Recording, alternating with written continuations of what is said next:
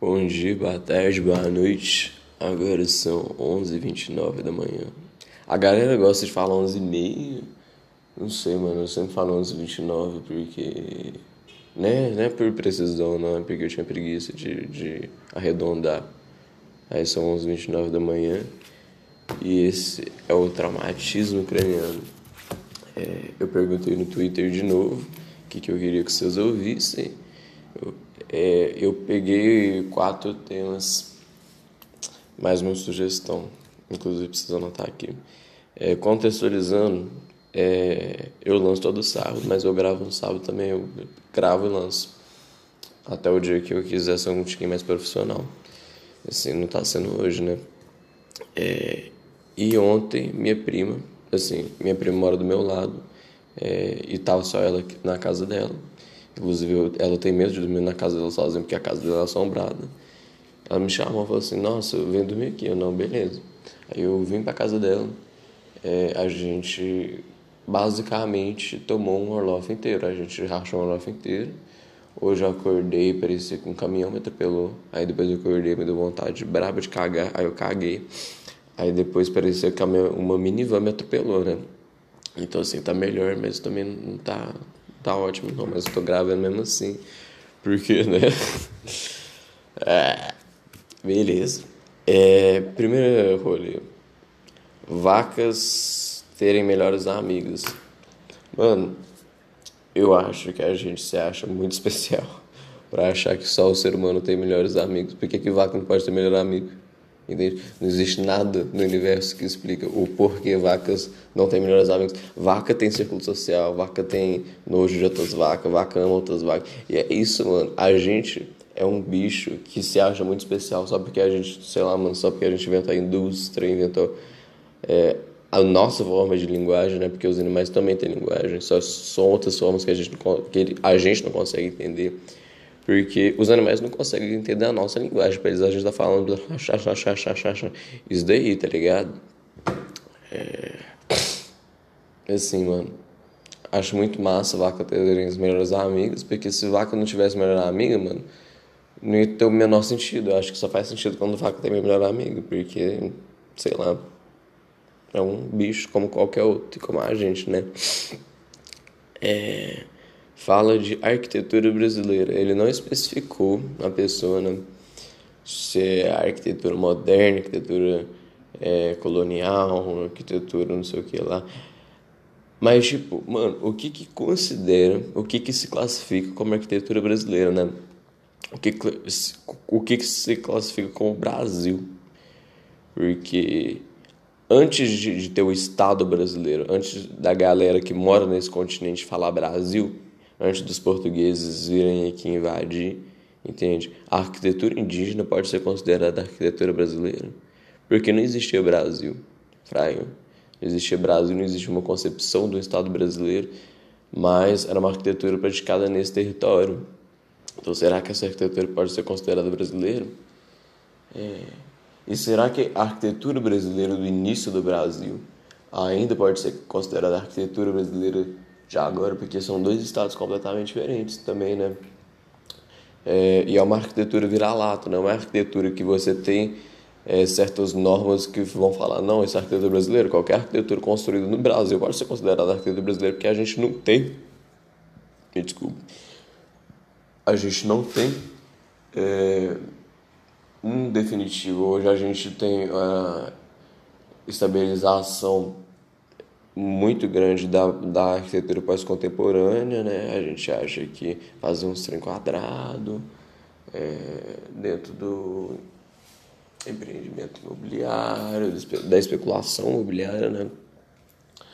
Aí você faz casas, inúmeras casas, inúmeros prédios que são completamente iguais, né? Aqueles prédios, aquelas torres altíssimas, com um apartamento michuruquinho, com uma varanda enorme, é, por causa que você consegue aumentar o preço do prédio pelo tamanho da varanda que o apartamento tem, que venta pra caralho no, no, na varanda porque tá muito alto, porque isso não foi pensado, entende? Apartamento feito assim para vender, não apartamento feito, fala, não, desse jeito vai ficar bom de se viver dentro dele. Não, não tem nada, não tem nada disso. Se a cidade fosse feita para se viver, mano, ela ser muito diferente do que é. Nossa, mano, minha cabeça tá me matando. Sinceramente, mano. Parece que, sei lá, velho, tá, tá, tá implodindo por dentro. Eu, antigamente eu tinha uma resistência muito melhor, velho. Antigamente eu bebi o que bebi. E se pá mais, acordava no outro dia suave, mano. Não tá acontecendo agora. Senhor.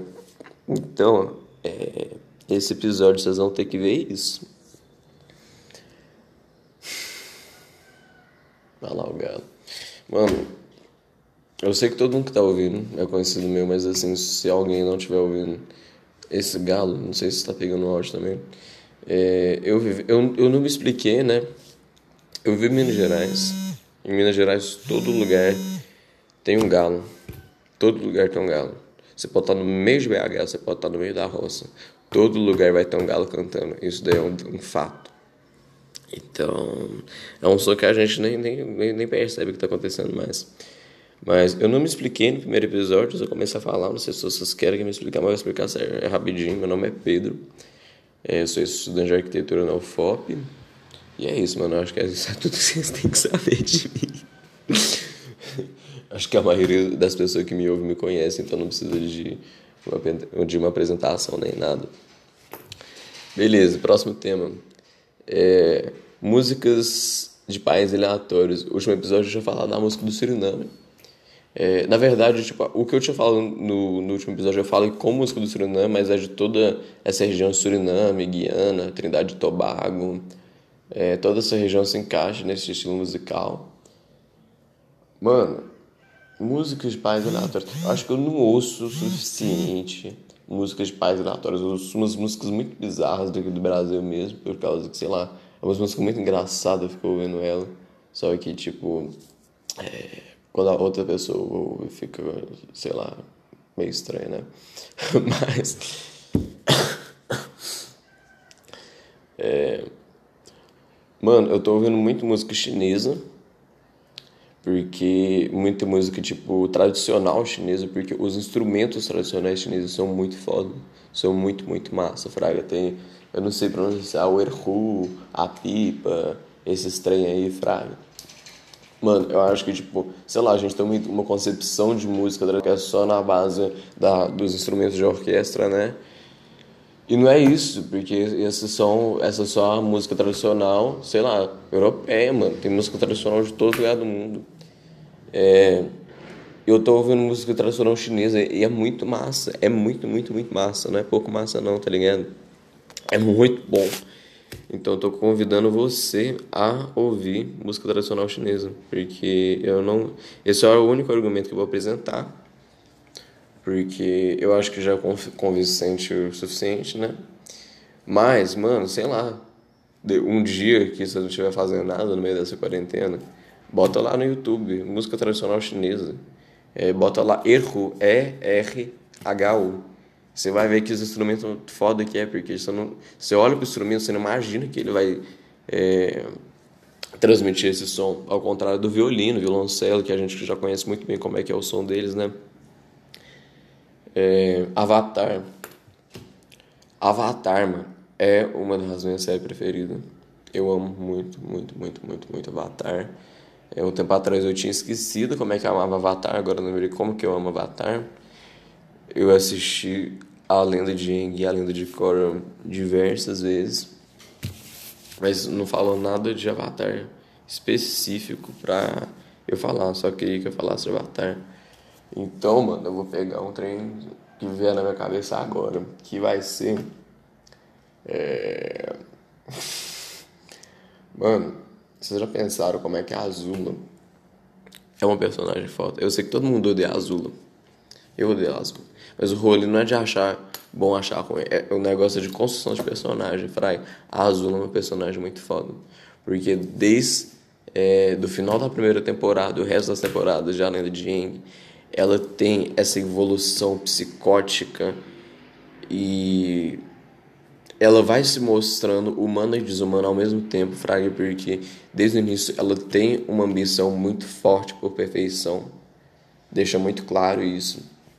Mas quando ela quebra no final da terceira temporada, que ela vai ser coroada, é, quando ela quebra, quando você descobre, ah não, tipo, beleza, ela tentou matar eles várias vezes, ela não se cansa, não sei o que lá, mas ela tem as visões da mãe dela, ela se percebe como ser humano, fraga, e depois ela se quebra, porque ela não se percebia como ser humano, ela tinha que se perceber como um, um ser perfeito, um semideus, é, uma, uma mulher perfeita que tem que representar a nação, que vai capturar um avatar que vai trazer glória e honra para a família dela, e ela sempre foi um prodígio, então todo mundo espera todo mundo espera muita coisa da da Azul.